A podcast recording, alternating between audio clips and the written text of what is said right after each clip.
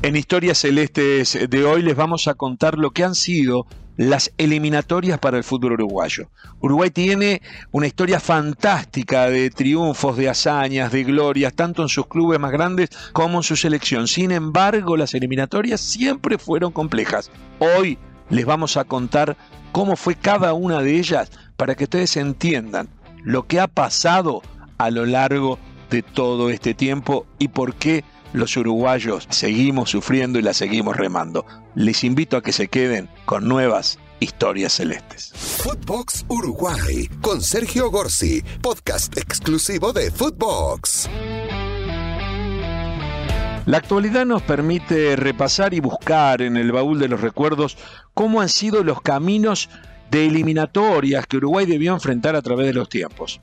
Uruguay fue local en 1930 en donde salió campeón del mundo, organizó y lo ganó, y luego boicoteó a los europeos en los mundiales de 1934 y 38 a raíz de que algunos no habían querido venir a nuestro país.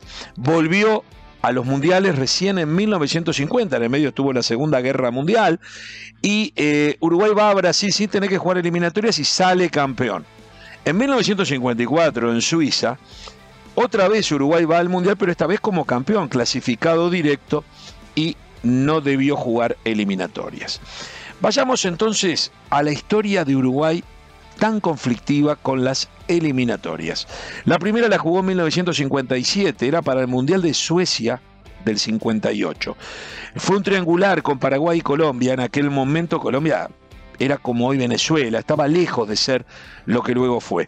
Una estrepitosa derrota 5 a 0 en Asunción dejó sin chance a los celestes. Una curiosidad, quedaban muy pocos de los campeones del mundo del 50 en ese equipo, pero en Italia, en la selección de Italia, jugaron como oriundos los autores de los goles de la final contra Brasil en Maracaná, Juan Alberto Chafino y Alcides Edgardo Villa, héroes del año 50, defendieron a la selección italiana en esa eliminatoria en lugar de defender a la celeste, eh, porque era una época en que no se usaba repatriar futbolistas que habían pedido pase al exterior.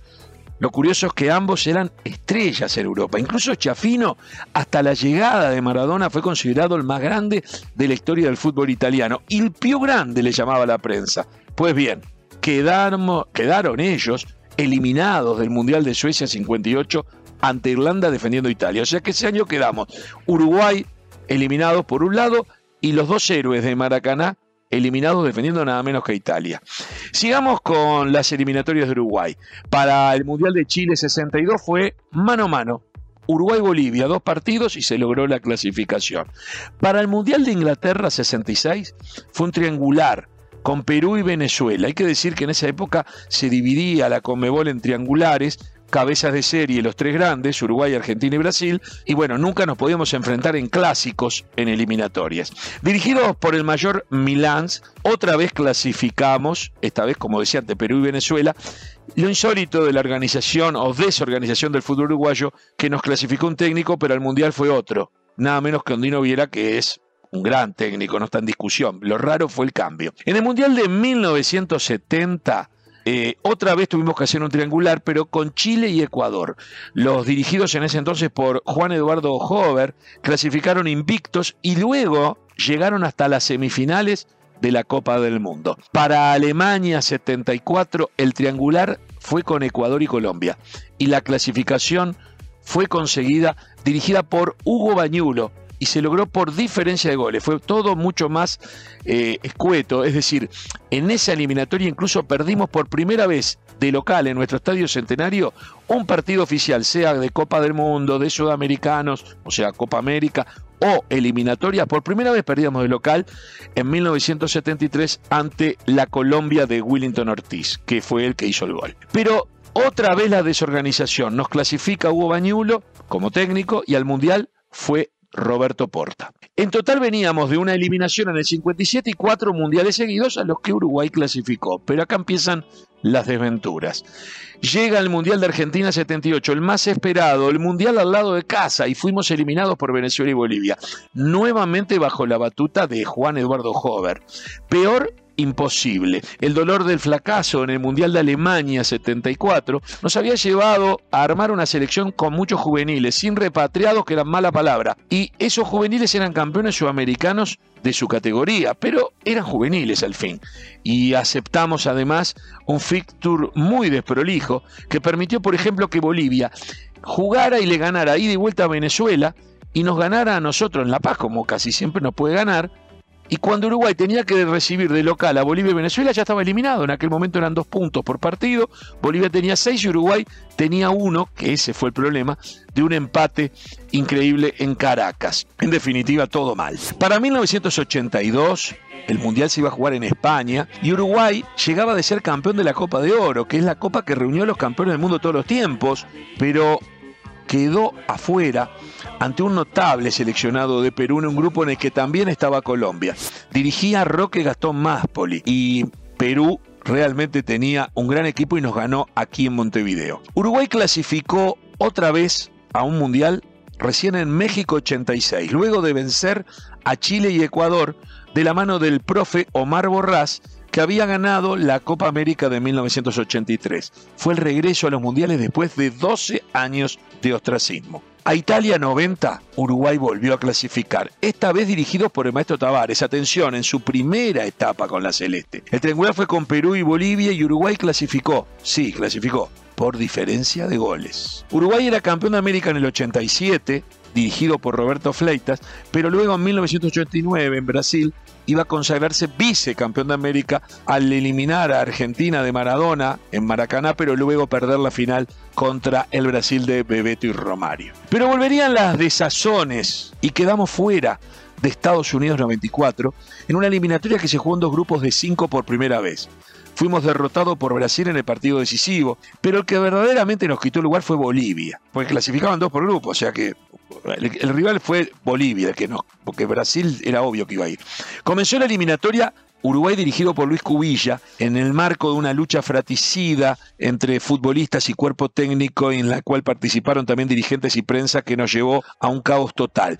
Eh, Cubilla en la mitad de la eliminatoria, los resultados no se daban, fue sustituido por Maneiro, a quien no le dio el tiempo para dar vuelta esta triste historia. Para Francia 98, por primera vez se jugó en el régimen todos contra todos y sin jugar Brasil, porque clasificó directo al ser el campeón mundial de 94. Bueno, Uruguay quedó sexto entre nueve. Lo mejor de Uruguay en este último partido, cuando ya estamos fuera de la ronda final del mundial. Sextos entre nueve, con 20 puntos en 48 posibles, con un bajo nivel de goles. Es como quedar séptimo entre 10, porque si estaba Brasil iba a estar en otro lado de arriba. Un desastre.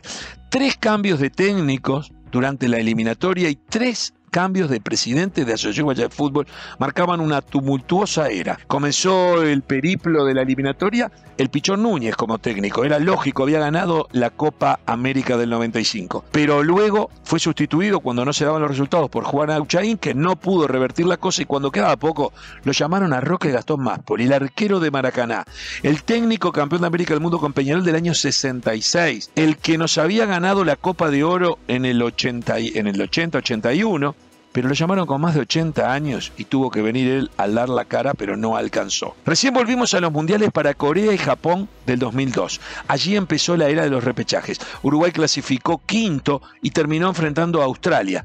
El comienzo de esa eliminatoria fue con un dubitativo Daniel Pasarela que renunció tres veces en los pocos partidos que tuvo, en una inédita experiencia con un técnico argentino. Me va a decir, bueno, Juan Eduardo Joven era argentino, cierto, era cordobés, pero futbolísticamente era uruguayo, defendió la camiseta celeste, fue una gloria del fútbol uruguayo. En este caso era el capitán de la Argentina campeona del mundo del 86 quien nos dirigía, pero renunció tres veces, la última fue la vencida. Fue Víctor Púa, que había brillado con la selección juvenil que jugó la final del mundo en Malasia, el que tomó la posta y pudo enderezar el barco para llegar al repechaje y luego al Mundial en el segundo regreso después de 12 largos años. Uruguay está en la Copa del Mundo, el tercero del Chengue Morales, 45 con 15, Uruguay 3, Australia 0, Uruguay nuevamente en la Copa del Mundo. La historia se repetiría para Alemania 2006 en cuanto aquí vamos a salir quinto, que íbamos a tener repechaje, que el rival iba a ser Australia.